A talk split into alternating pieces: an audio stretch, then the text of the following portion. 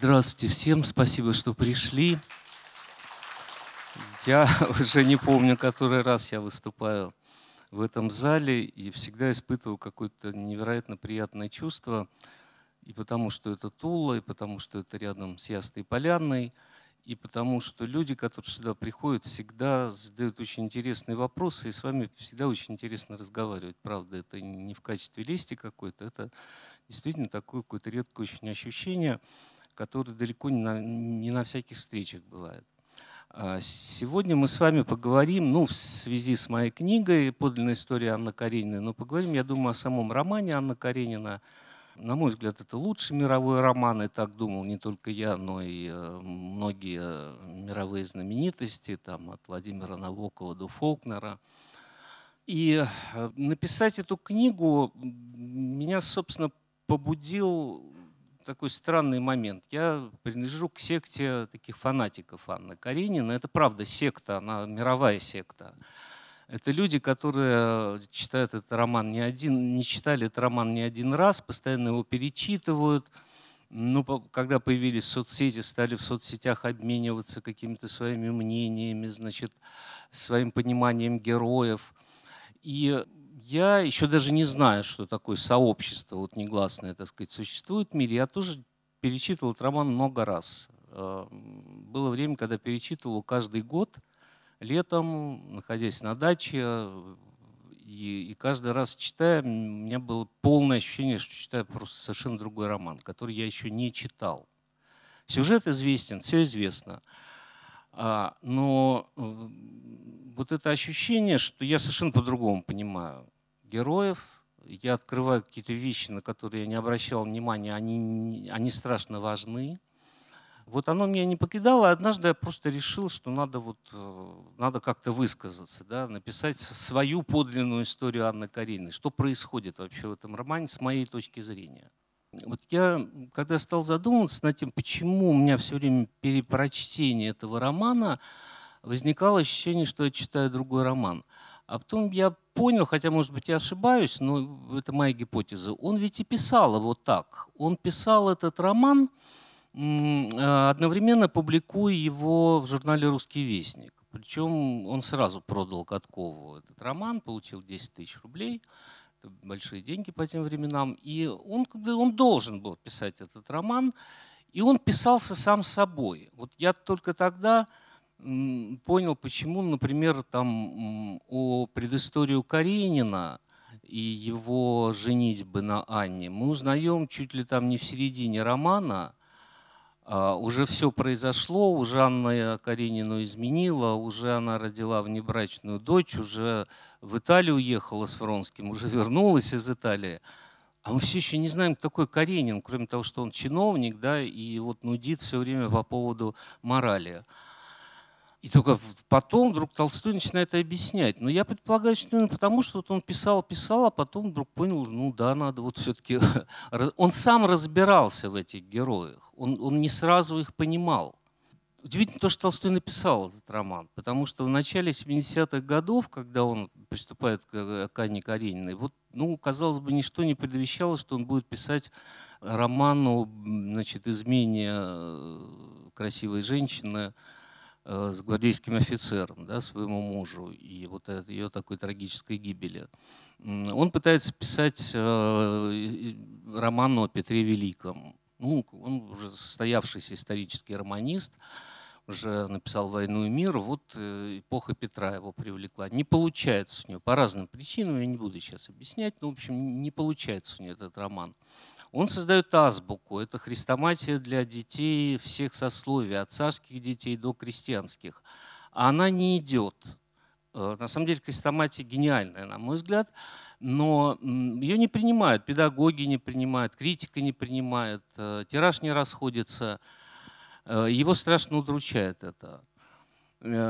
И вот он берется, значит, писать этот роман, причем пишет письме Страхову, правда, не отправленным, что я за пять дней, это удивительная фраза, я за пять дней написал роман.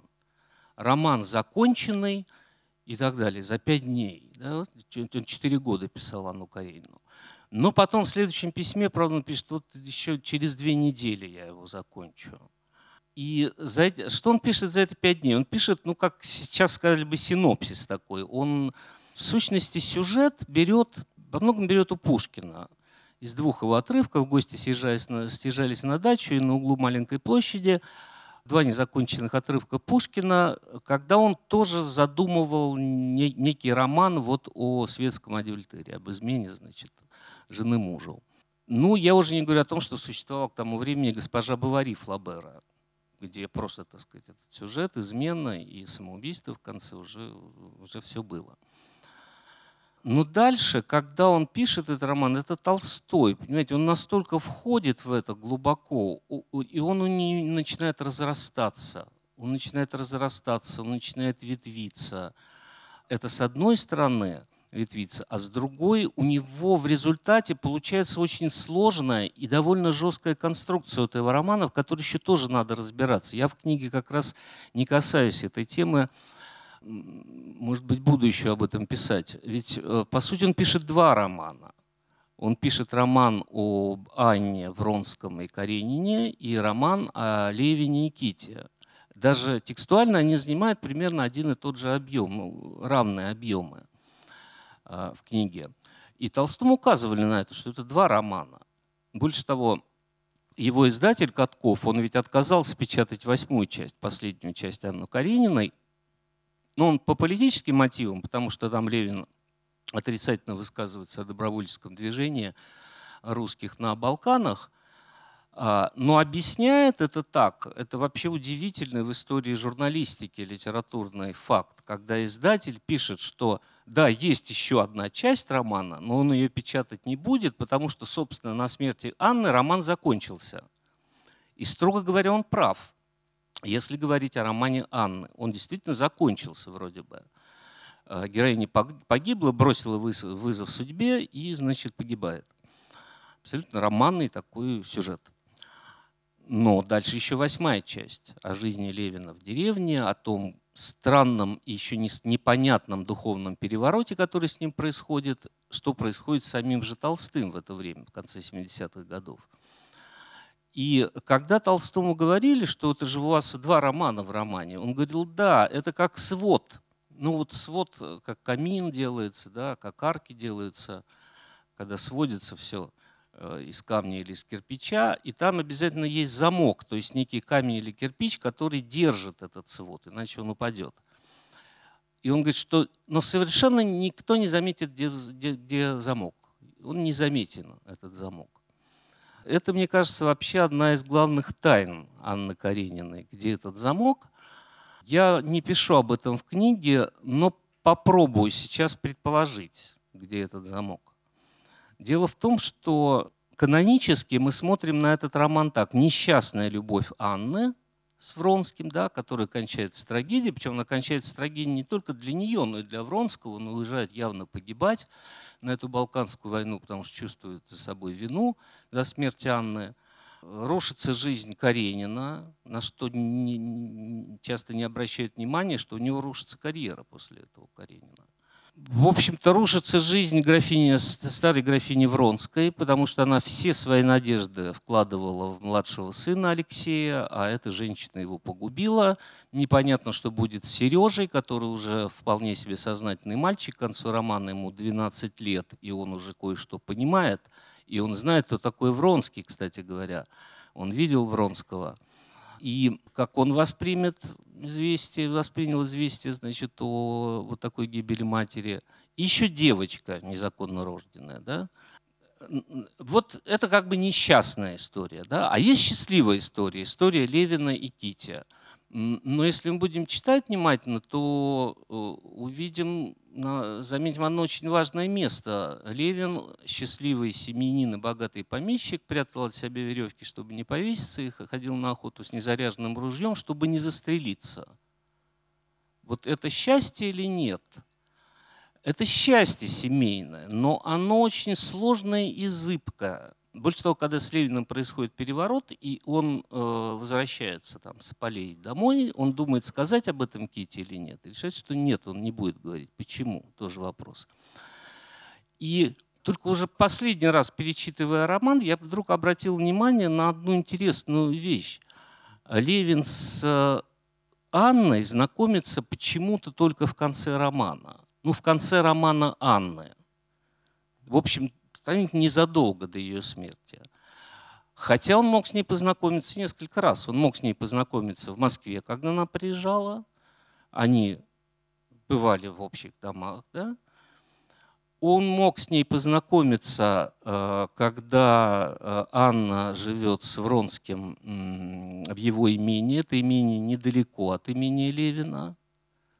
И Долли, которая приезжает гостить Кити, едет к Анне в гости, ну, потому что она считает себя благодарной ей. Она спасла ее брак в свое время, вообще она большой симпатией к ней относится – Левин встречается с Вронским на губернских выборах, но он никак не встречается с Анной. Он знаком с Карениным. Ну, я уж не говорю там со Стивой, там в самом начале романа, они, они давно уже с ним знакомы, э, сидят там в ресторане. А с Анной никак не пересекаются. И только в конце вдруг короткая сцена, когда они знакомятся у нее, говорят почему-то о французской литературе, и Левин, очевидно, влюбляется в нее. И Кити это замечает, что он влюбился в нее. Это ни к чему не ведет, разумеется. Левин очень моральный человек и так далее, и так далее. Но мне кажется, что что такое духовный переворот, который происходит с Левиным? Это тот же переворот, который происходит с Толстым. Он понимает бессмысленность жизни без веры в Бога, да? без веры в бессмертие и так далее. И Левин начинает понимать это.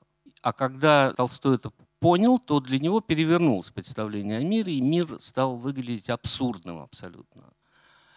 И именно абсурдным он выглядит в глазах Анны, когда она едет э, э, значит, на Нижегородский вокзал, чтобы отправиться на станцию Обираловка, и, значит, там, где она покончит с собой.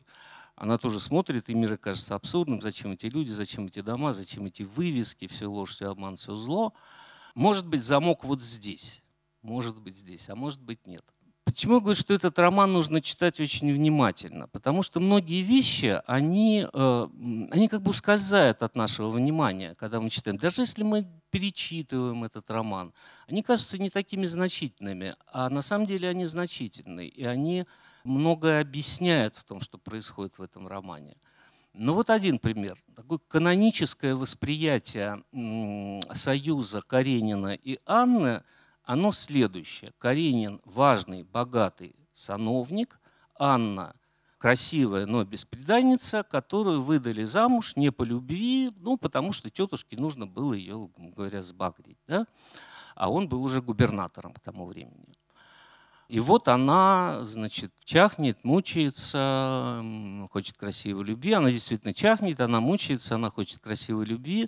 Но почему мы воспринимаем этот мезальянс только с точки зрения того, что Каренин выше нее. У нее брат э, Стива Облонский князь. Значит, она была княжной. Он не просто князь, он и Рюрикович. Толстой бросает это одной фразой. Он, Рюрикович, когда Стива хочет получить железнодорожную концессию выгодную. И ему как бы постыдно искать, искать вот это вот доходное место, потому что он Рюрикович.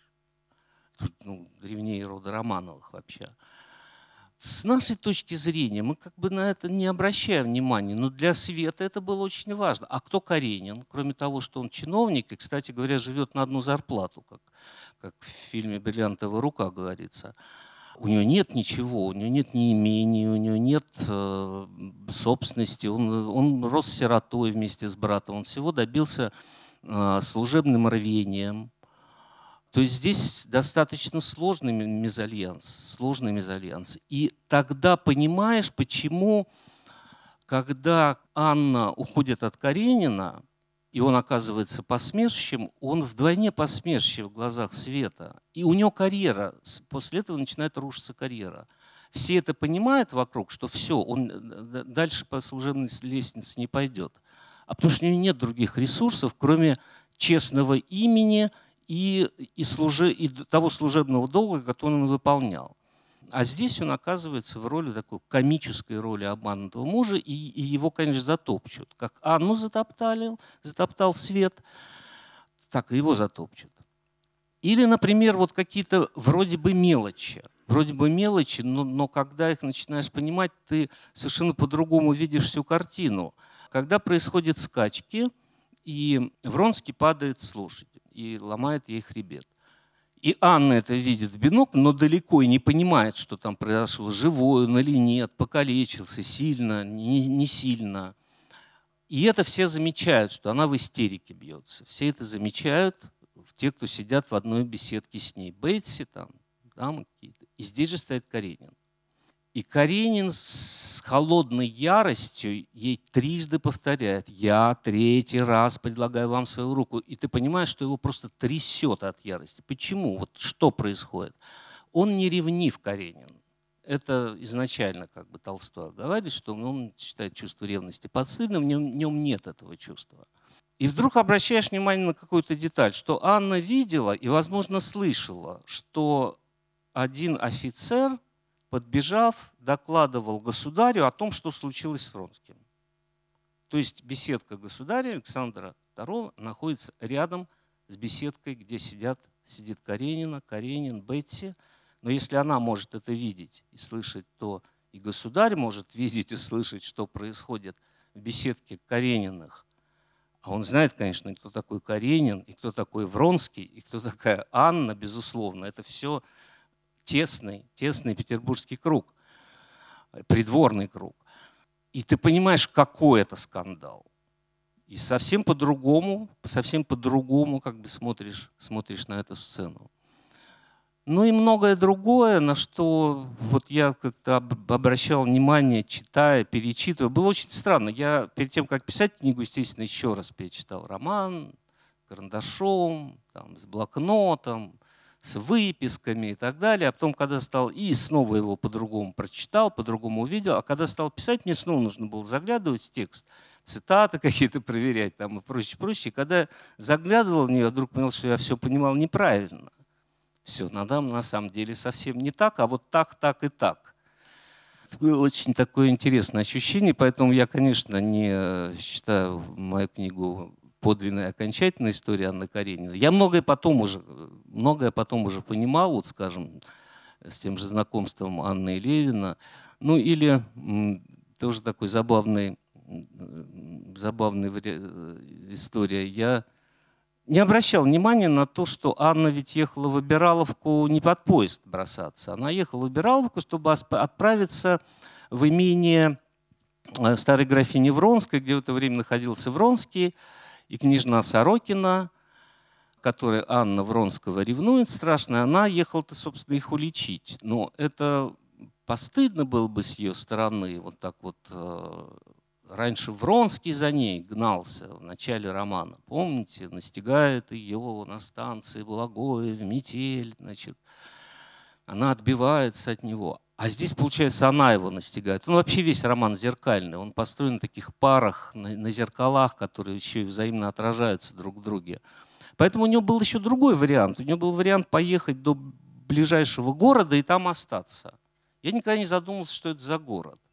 Только когда вот мы с Катей ехали, значит, на книжную ярмарку Китовраз во Владимир и привязали станцию железнодорожная, она же в прошлом Обираловка, я понял, что это, что это, конечно, Владимир, ну, ближайший город. И если бы она поехала, она бы осталась во Владимире. Ну и многие другие, другие вещи. Например, у Толстого вообще всегда очень важна логистика. Вот зачем он, например, указывает точное время отхода э, поезда Анны с Нижегородской станции. Это не Курский вокзал, Нижегородская станция, откуда поезд идет в Нижний Новгород. И он указывает 8 часов, по-моему, там 2 или 3 минуты. Тогда действительно было расписание такое вот. Зачем он указывает такое точно? А до этого мы знаем, что Вронский писал в записке, которую отправил, что я буду в 10 часов. Я когда стал соотносить, вот, эти, вот это время, вот она 8 отправилась, да, но сейчас до железнодорожной электричка где-то там чуть меньше там 30 минут идет, тогда, наверное, дольше шла, да. Вот она приехала, и Авронский обещал вернуться к 10. И он, конечно, поехал на поезде, потому что э, коляску наставил свою, свой экипаж он оставил. То есть получается, что они могли пересечься снова, вот как они в начале романа пересекаются в Балагом, они могли здесь пересечься. А если бы она поехала обратным поездом, то они могли бы оказаться в одном поезде, как оказались вначале, только тогда он преследовал ее, а теперь получал, получилось бы, что она преследовала его. У Толстого это не говорится. Я не уверен, что это так. Но какие-то вещи вот начинаешь понимать, соотнося какие-то фразы, какие-то слова, которые кинуты вроде бы мимоходом, но, но они очень, очень важны. И а, еще, что очень важно для меня было, все-таки, э, ну вот иногда те, кто читает эту книгу, говорят, что она в конце она напоминает такое расследование, да, такой детектив, кто, кто убил Анну Каренину. Действительно, опять же, каноническое представление, что Анну убила ее слишком страстная, несчастная, преступная с точки зрения XIX века любовь. Это все так, наверное. Но жизнь есть жизнь. И э, там были вполне конкретные люди, которые подталкивали Анну к самоубийству. И, в общем, я пишу про этих вроде бы второстепенных персонажах и даже посвящаем отдельные главы. Это, конечно, Бесси Тверская, кузина Вронского – которая сначала затягивает Анну вот в паутину этих светских, значит, интриг, адюльтеров, потому что она вот такая паучиха, которая ткет эту паутину, и это доставляет страшное удовольствие. А Вронский ее двоюродный брат просто, она вообще в девичестве Вронская, Бетистерская. А потом Анну предает, то есть отказывает ей от дома, она ей отказывает от дома, что страшно, конечно, оскорбляет Анну. Это, э, безусловно, старая графиня Вронская, которая тоже сначала поспешествует этому роману своего сына с Анной, потому что с ее точки зрения ему не хватает Алексею чего? Ему не хватает отделки такой светской. А для светской отделки, по понятиям того времени, молодому человеку нужно было обязательно завести роман со светской непременно замужней женщиной. И когда она едет с Анной в поезде, то она видит, что это вот идеальный вариант, безусловно. Вообще она так расхваливает потом Анну своему сыну. И мы не знаем, о чем они говорят еще потом, когда они уезжают с вокзала. А потом, когда она понимает, что Анна убивает ее сына, ну, убивает, в конце концов, и в физическом смысле, потому что он погибать едет на Балканскую войну, но сначала в таком карьерном смысле, потому что он бросает армию, он, э, он лишается военной карьеры. Он мог бы генералом стать, как его приятель. И тогда она э, начинает впутывать в это дело Сорокину. И это невероятно коварная история, потому что Анна в свое время, ну, условно говоря, отбила Вронского у Кити, у молоденькой, да, совсем юной, а здесь появляется ее ровесница княжна Сорокина, ответка такая приходит, которая может отбить Вронского у нее. И там даже играя с лиловым цветом, Кити в свое время просила Анну, чтобы она на бал оделась в лиловое, она оделась в черное, а княжна Сорокина приезжает на встречу с Вронским, и она это видит из окна э, с лиловой шляпкой. И третья женщина – это очень интересный персонаж Лидия Ивановна религиозная подруга Алексея Каренина, э, редстокистка такая. Ну, это лорд Редсток, я тоже там о нем отдельно пишу. Это очень популярный английский проповедник, там он сэр Джон называется.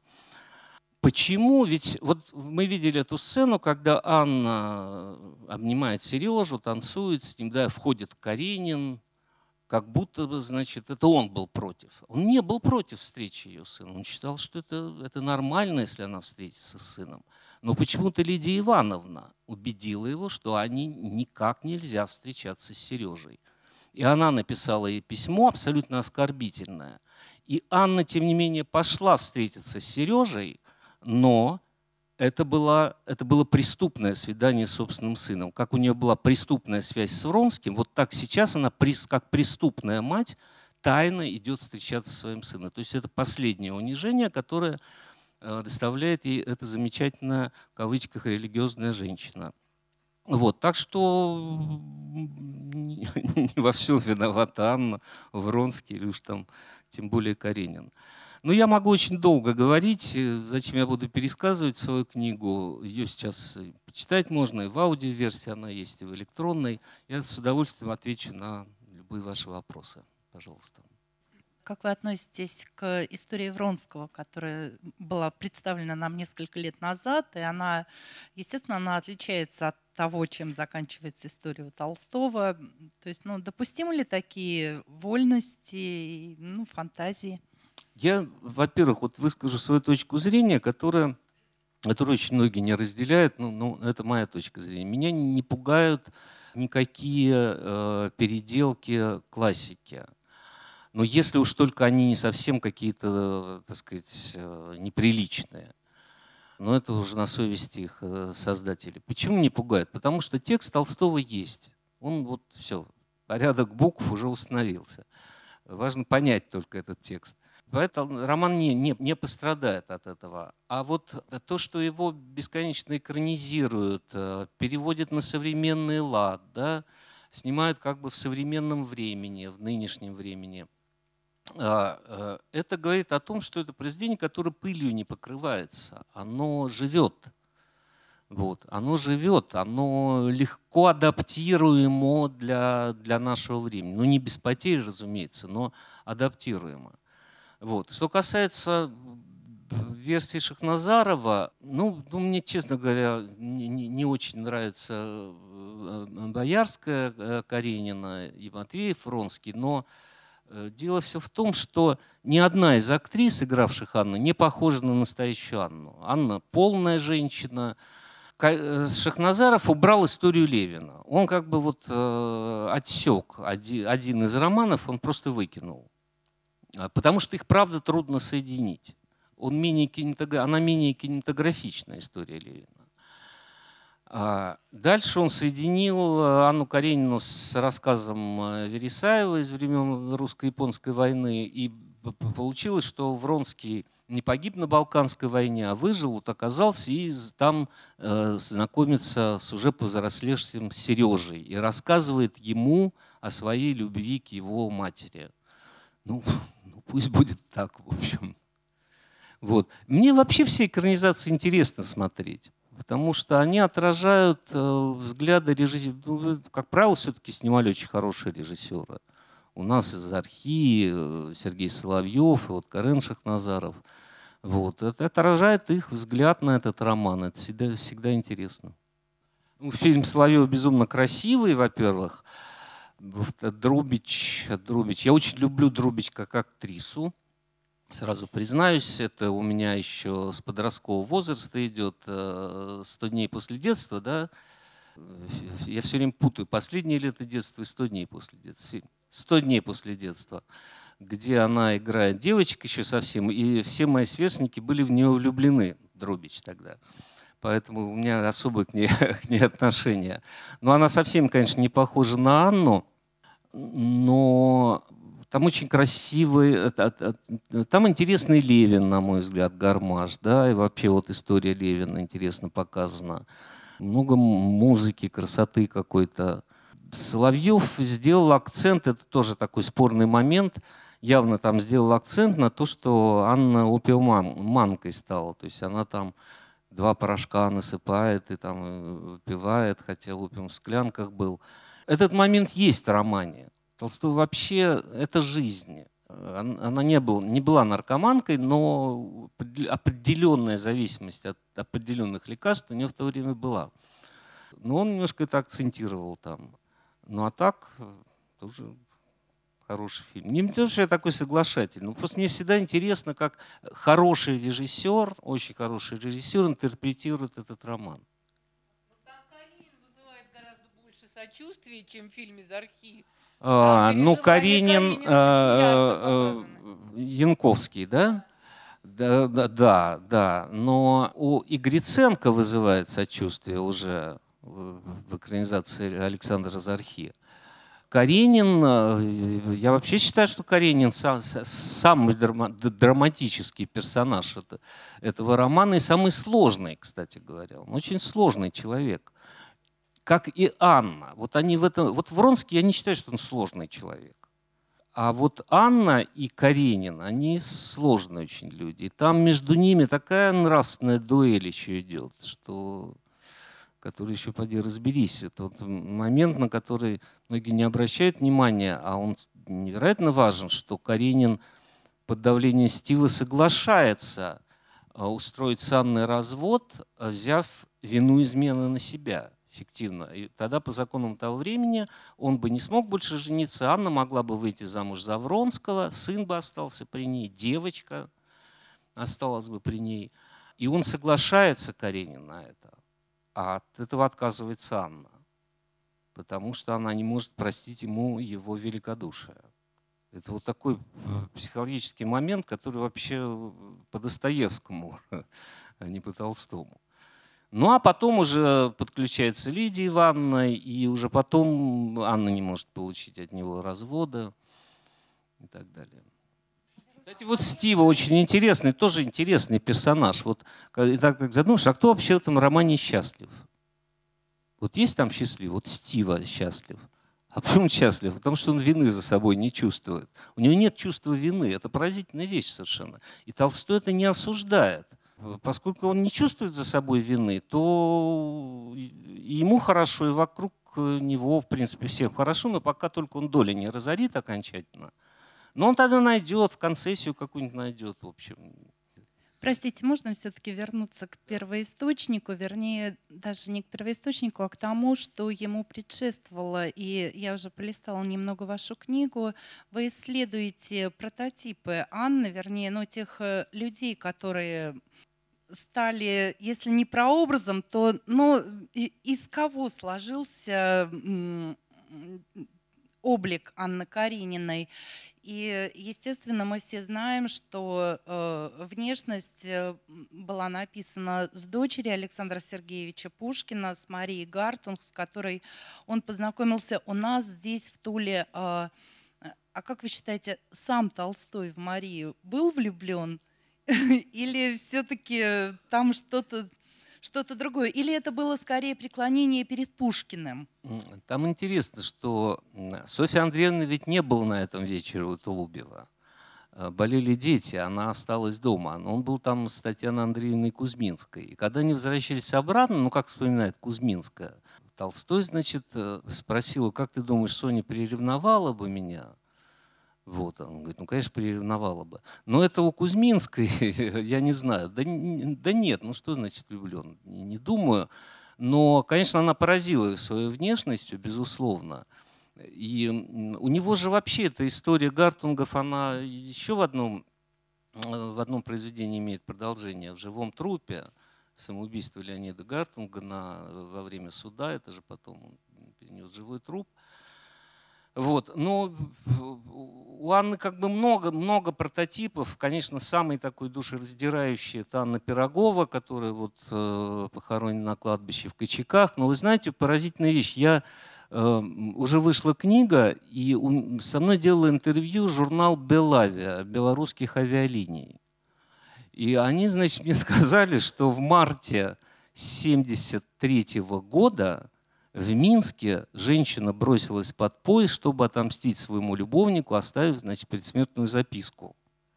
Это как раз когда Толстой начинает... Он вряд ли знал эту историю. Во всяком случае, я не проверял, но не думаю, что он... И это было в минских газетах про это написано. То есть это, конечно, не частое явление было в то время, но, но, но это было. Бросались вот, вот под поезда именно.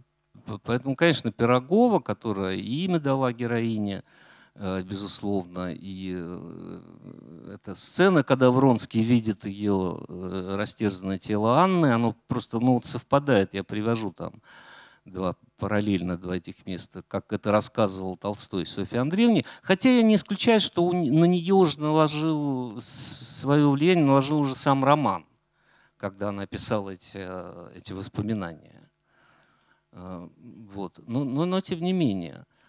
А так были разные. Ну, прям, прямой, прямого нет, конечно, прототипа. Скажи, пожалуйста, правильно ли я понял, что ваше отношение к написанию романа было такое, что он писался как бы сам собою? И в связи с этим вопрос. Вот если брать короткое произведение, например, басню, там есть мораль. Как вы считаете, в этом произведении есть мораль? Ну, не та простая басенная, что изменишь мужу, попадешь Да, под да, поезд, а другая. Очень, очень интересный вопрос. Э, Ну, значит, ну что значит сам собой? Сам собой, э, мне очень нравится это выражение Набокова, что в этом романе не чувствуется нажима авторского пера. Но если мы посмотрим «Черновики», то увидим, как Толстой бесконечно это правил, правил, правил, редактировал, менял и так далее, и так далее. Это колоссальная была личная редакторская просто работа над этим романом. Поэтому сказать, что он так вот прямо у него написался, там, и ему, он тяжело ему давался, он мучился, он бросал иногда его писать, и говорил, там, Анна мне надоела хуже горькой редьки вообще, не знал там, как отвязаться от него, там. А а вот что касается э, морали, это интересный вопрос. Я скажу, может быть, радикальную вещь. Я считаю, что в этом романе есть одна только мораль. Она выражена в эпиграфе, который почему-то считают очень загадочным. На мой взгляд, он довольно простой. Мне отмещение аз воздам. Судить людей, то есть судить людей может только Бог. Люди судить друг друга не, не имеют права. И если мы принимаем такую точку зрения и вот так будем читать этот роман, то мы увидим, что мы всегда всех героев видим глазами других героев. Ну, классический пример, как мы впервые видим Каренина. Ведь Толстой долго подбирался к Каренину, какой это он будет, как вот, когда он появляется. И в первых черновых вариантах это он был у него, безусловно, так сказать, э, симпатичный человек, добрый, нравственный, э, по-своему красивый, значит, ну, чудаковатый такой, ну, чудаковатый. Но когда мы видим Каренина впервые, он отвратителен. Он э, в черных панталонах ворочает тазом, у него хрящеватые уши, на которые давит шляпа. Ну, просто, ну, все Толстой подобрал эпитеты, чтобы, э, чтобы вызвать отвращение к этому человеку. Но это не Толстой так на него смотрит. Это так смотрит на него Анна Евронский. Это такое еще усиленное, знаете, такое комбо. То есть она на него смотрит, потому что она уже влюбилась в Вронского. И вдруг она видит, что у ее мужа хрящ- такие ужасные уши. Она 8 лет не замечала этих ушей. А, И, э, и и Вронский, который, значит, уже считает, что Анна принадлежит ему, а какой еще муж, оказывается. Вот и мы так все время видим героев глазами других героев. А морали, вот на мой взгляд, в этом романе нет. Вот правда нет. А, Почему Анна полюбила Вронского? Потому что э, полюбила. Потому что он ее полюбил. Потому что он был молодой, ну, довольно красивый, а Каренин был не молодой и не красивый. Но если так сказать, получается какая-то банальность. Но это и есть жизнь. Понимаете, вот там поразительный момент, когда Анна думает, что она умирает да, во время родов, и даже уверена, что она умрет. И все вокруг уверены, что она умрет. Врач говорит, что недолго осталось, так сказать. И она, вот этот патетический момент, когда она признается Каренину, что он лучше нее, выше нее, и заставляет пожать их э, руки друг другу, двум Алексеям. Ну, невероятно пронзительный такой нравственный, именно моральный момент. Но что происходит после этого? Как только она начинает выздоравливать, Каренин становится ей отвратителен. И что с этим делать? Он что, другим стал? Нет, он не стал другим, она стала другой. В ней снова проснулись какие-то женские силы, и все. Поэтому мне кажется, что не, нет в этом ро- романе морали. Вот больше даже в «Войне и мире» я могу найти мораль, скажем, что там, княжна Марья, она должна быть счастлива, потому что она нравственно прекрасна. Вот. Правда, непонятно, почему Наташа должна быть счастлива, потому что она далеко нравственно, не всегда прекрасна. Вот. Но, но, тем не менее, какие-то, так сказать, мораль, ну, с, с исканиями там Пьера и так далее. А вот Ваня Каренина, если только линию Левина брать, ну, тут нужно долго думать, потому что она обрывается. Мы не понимаем, что с ним происходит в конце. И Толстой сам еще толком не понимал в это время. Это же 77 год. Ну тогда получается, что если нет в этом романе, ну как... Ну, это моя, Я понимаю, моя. что это ваша точка зрения. Нет морали, произошло то, что произошло. Тогда получается, если ты выбиваешься из той парадигмы, в которой ты живешь, тебя переедет жизнь в виде паровоза. Проблема, да, социальных масок вообще, социальных ролей, она, она всегда существовала. За что Анну наказывает светское общество? Не потому, что она безнравственно себя ведет, потому что она неправильно себя ведет. Они все там изменяют, э, и Бетси, и мать Вронского из э, веселую жизнь прожила. Но они изменяли по правилам, а Анна поступает не по правилам. И поэтому э, общество, вот я пишу, система им мстит даже не за то, что она злая там эта система, просто потому что она система. Так нельзя. Если ей так можно, то почему другим так нельзя? Они ей, в общем-то, эти светские дамы, они завидуют скорее Анне. Они завидуют ее смелости, того, что она с любовником уехала в Италию вообще, так сказать. И поэтому они откажут ей от дома, будут э, шикать на нее там в театре и, и так далее. Я в каком смысле? Это не значит, что он аморальный или им моральный этот роман. Э, Просто там показана сама жизнь. Она, она вот такая. Каждый делает для себя какие-то выводы, как себя вести. Вот я сказал, что э, Стива счастлив, да. Я их сравниваю вот в начале Стива и Левин. Леви- Левин нравственный, трудится на земле, не транжирит деньги. Приехал, но он злой. Он злой, потому что он будет делать предложение Кити и знать, что она ему откажет. И она ему откажет, действительно. А Стива, который изменил жене вообще, собирается лес ее продать за бесценок, он прекрасен вообще. Как вот это, как это совместить, понимаете? Потому что у Левина свой путь. Он работает над собой, он ищет себя. Это путь Толстого, безусловно. Можно сказать, что это путь счастливого человека? Не знаю. Нет, наверное. Но это путь Толстого. А у Стива другой путь. Ну, по-другому проживет. Вот вы начали говорить о том, что э, Левин и Анна, они могли бы многократно встретиться раньше, да? А вот что за этим? Вот, э, вот этой не встречей? Как вы это? Нет, меня просто удивило, что он же мог их свести, да, вот в Москве, потом э, в имении Вронского э, Левин мог бы туда приехать. Но почему-то он, относит это в конец. Понимаете, в чем дело? Анна ведь, э, когда Толстой задумал это- этот роман, он еще в 70-м году его задумал, у Софьи Андреевны есть дневники, это запись, что ему представилась женщина, которая, значит, э, потеряла себя и несчастная. И как только он себе ее представил, так все остальные герои выстроились вокруг нее. И действительно, Анна выстраивает вокруг себя всех героев. Вообще они героями становятся, романными героями, благодаря ей. А, Ну, так бы они были просто вот то, что мы назвали функциями социальными. Каренин своей функции, Вронский своей, гвардейский офицер, этот чиновник, э, Левин был бы там помещик, ну, ну и так далее. А когда появляется Анна, она с самого начала, она, э, она структурирует всех их вокруг себя. Кроме одного человека. Я вот сказал Левин, кроме одного человека, кроме Левина.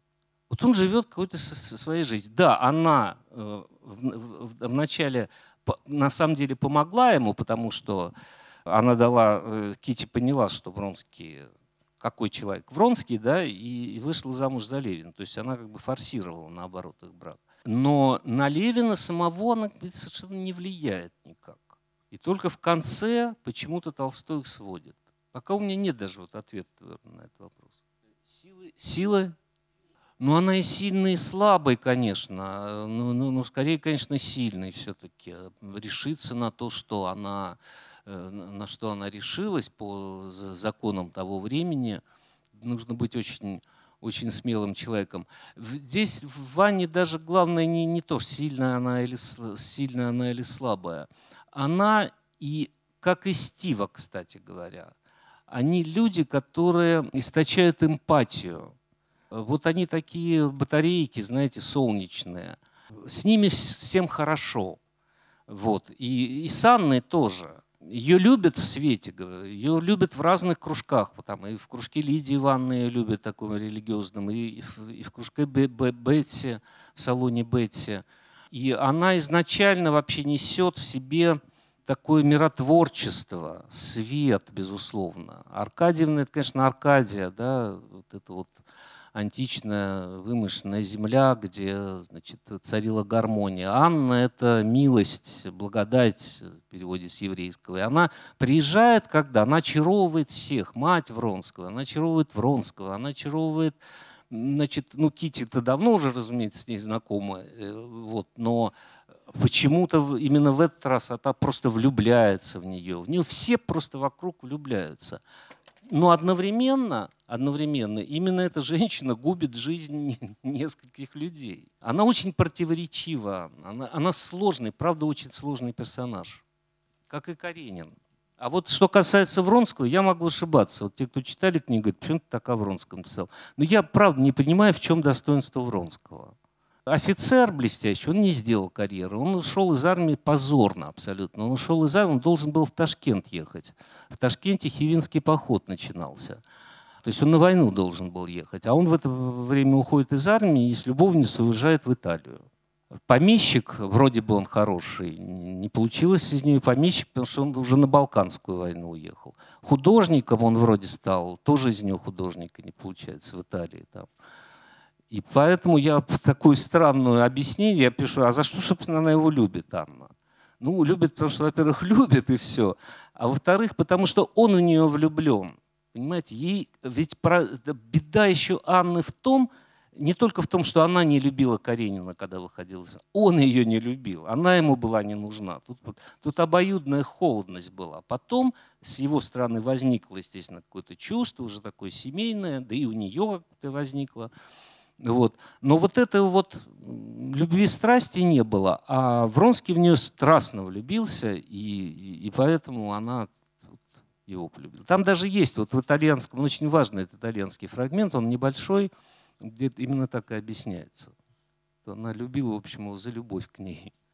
Исследование о Толстом мы бы назвали, вот где-то, может быть, э, в 20 веке вот, которая помогает в чем-то вот поглубже ну, проникнуть. Если говорить об Анне Карениной, то я, конечно, назову лекцию Владимира Набокова. Это очень, очень интересное исследование. Именно исследование. Даже удивительно, что Набоков, который эстет вроде бы такой, да, он, э, как он, вот он как раз с моральной точки зрения объясняет, в чем трагедия Анны – что это эгоистичная любовь, плотская эгоистичная любовь, а вот любовь Левина и Кити, она духовная. И поэтому она имеет перспективу, а та любовь не имеет перспективы. Но кроме того, он просто открыл какие-то вещи. Он, например, открыл, то роман начинается по старому стилю 11 февраля 1872 года. То есть ровно 150 лет назад. По новому стилю 23 февраля будет. Ну, там он соотнес газету, которая читает Стива, пятницу, когда приходит часовщик к Облонским. Э, потом э, очень, безусловно, очень интересное исследование Хинбаума Бориса. Э, Бориса Хинбаум, который занимался много лет очень Толстым, и в том числе Анной Карениной. У него несколько книг о Толстом, и Анны Карениной отдельно, просто он много о ней писал. И очень интересные замечания. И я в своей книге в приложении просто это печатаю. Это совершенно потрясающий реальный комментарий к Анне Карениной, старшего сына Толстого Сергея Львовича, где он просто объясняет, вот я говорю, что происходит в романе, да, вот, что означает мазурка, да, вот, почему именно мазурку они вальс танцуют, а не как в кино.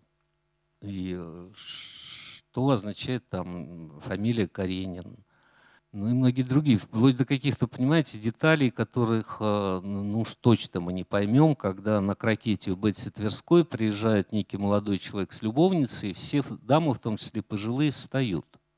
Кто это? Это великий князь. Только при великих князьях вставали дамы, даже пожилые. И ты понимаешь, что такое этот высший свет. Да? Вот. Ну вот три я назову. Э, есть, э, я забыл, честно говоря, то сейчас боюсь назвать эту фамилию, английская исследовательница «Путешествие вглубь романа» называется. ну, наберите в интернете «Путешествие вглубь романа». Анна Каренина «Путешествие вглубь романа». А, но она с точки зрения э, э, формалистов его разбирает. Она разбирает приемы, сюжеты, символы. Э, это такое литературоведческое исследование. Довольно неплохая книга «Вив Гороскоп. Эм, Саморазвитие по Толстому», которая тоже на русском языке была, и где тоже есть про Анну Каренину. Ну, вот так, да виду вообще э, о Толстом? В целом, да, и ваше отношение ну, к... Ну, Толстом огромная да, литература да. существует. Ну, я Это хотел бы уточнить сейчас... книги Бунина «Освобождение Толстого». Да, ну, вот книга Бунина отношение... «Освобождение Толстого», я э, считаю, это совершенно потрясающее эссе, но это Толстой Бунина. Это вообще было характерно для писателей того времени, вот для более молодых современников Толстого – они в своих воспоминаниях о Толстом, в своих текстах о нем, они очень сильно писали о себе, а не о Толстом. И это есть в воспоминаниях Горького, очень сильных. И ну, в книге фактически Бунина «Освобождение Толстого», потому что ну, он его с буддийской точки зрения рассматривает. Вот э, Толстой буддист такой, условно говоря. В этом есть своя правда, но есть и, и, и натяжка. Да много книг. Но самое интересное, конечно, на Толстом это мемуары, дневники его детей, его современников, э, Софьи Андреевны, это э, секретарей его, Гусева, Булгакова, Маковицкого, наконец, э, четырехтомник, да. А, Павел Валерьевич, из второго романа Левинского, как вы относитесь к персонажам Николай Левин, Сергей Иванович Кознышев. Кознышев. Да. А, с Кознышевым связана в э, Анне Карениной глава, где для меня такой совершенно неожиданный толстовский юмор, когда он к Варе сватается, и там, когда они грибы собирают. Вот зачем вот все это э, в теле этого романа? Ну, это вот я говорю, что он разрастался, этот роман. Это роман о Левине, да. брат этот Николай его. Ну, во-первых, это же еще и какой-то степени политический роман, конечно, Анна Каренина, потому что Николай Левин, например, коммунист. Там о нем говорит, что он коммунист. Я вот, э, по-моему, до этого не было в русской литературе этого слова. Может быть, и было где-то. Но на самом деле под, под коммунистом подразумевает, что он такой радикал абсолютно политический. Кознышев такой либерал. Поэтому ну, интересно они, да, и Варенька, и вся эта история не, не состоявшегося сватовства, значит. Э, ну, я говорю, это вот а, я просто... У меня, как у Шахназарова, Левина почти нет в этой книге. Вот. Но вообще это интересно. Сама, сама тема Левина и его родни, его отношений с другими людьми, она очень интересна. А что касается юмора, я вот, например, абсолютно убежден, что фраза, сейчас опять неправильно ее процитирую, все счастливые семьи одинаковы, да, каждая несчастливая семья несчастлива по-своему, я убежден, что это ироническая фраза это не всерьез Толстой говорит. Э, там, я говорю, там не хватает двух слов. Все несчастливые семьи думают, что они несчастливы по-своему. Вот, потому что то, что дальше рассказывается про несчастье в доме Облонских, оно, в общем, ну, очень типично для того времени, ничего там такого сверхординарного не происходит. Влияние Софьи Андреевны, mm. вот э, что-то скажете на этот роман? Влияние Софьи Андреевны? Конечно, самые красивые, если уж мы говорили про историю Левина, то э, самые красивые истории, связанные с ним, это вот э, второе, второе как бы сватовство Левина, когда они мелком пишут значит, эти начальные буквы, это же абсолютная из истории Льва Николаевича Софьи Андреевны и сцена в церкви, и сцена с рубашкой, которую, значит, э, не могут найти, и сцена с дневником, которую он дал, читал. Он просто перенес историю, значит, их вот молодости, э, на, на начало как бы брачной жизни перенес в роман. А, то, что, ну, ну это, ну, вы знаете, вот я не занимался просто, это же все-таки такая текстология еще, что есть такая, такой, ну, мне кажется, миф, что переписывая, она, она переписывала не, не так, как у него там было, а а что-то там меняла, а он потом, потом не замечал. Ну, это вряд ли уж прям она сильно меняла. Я думаю, но нет, э, она, безусловно, уж точно ему подсказывала какие-то детали женской психологии, женского туалета. Там ведь очень важно это, это он всегда, так сказать, все очень точно это описывает. Ну что, спасибо вам за прекрасные вопросы. Очень рад был встретиться с вами.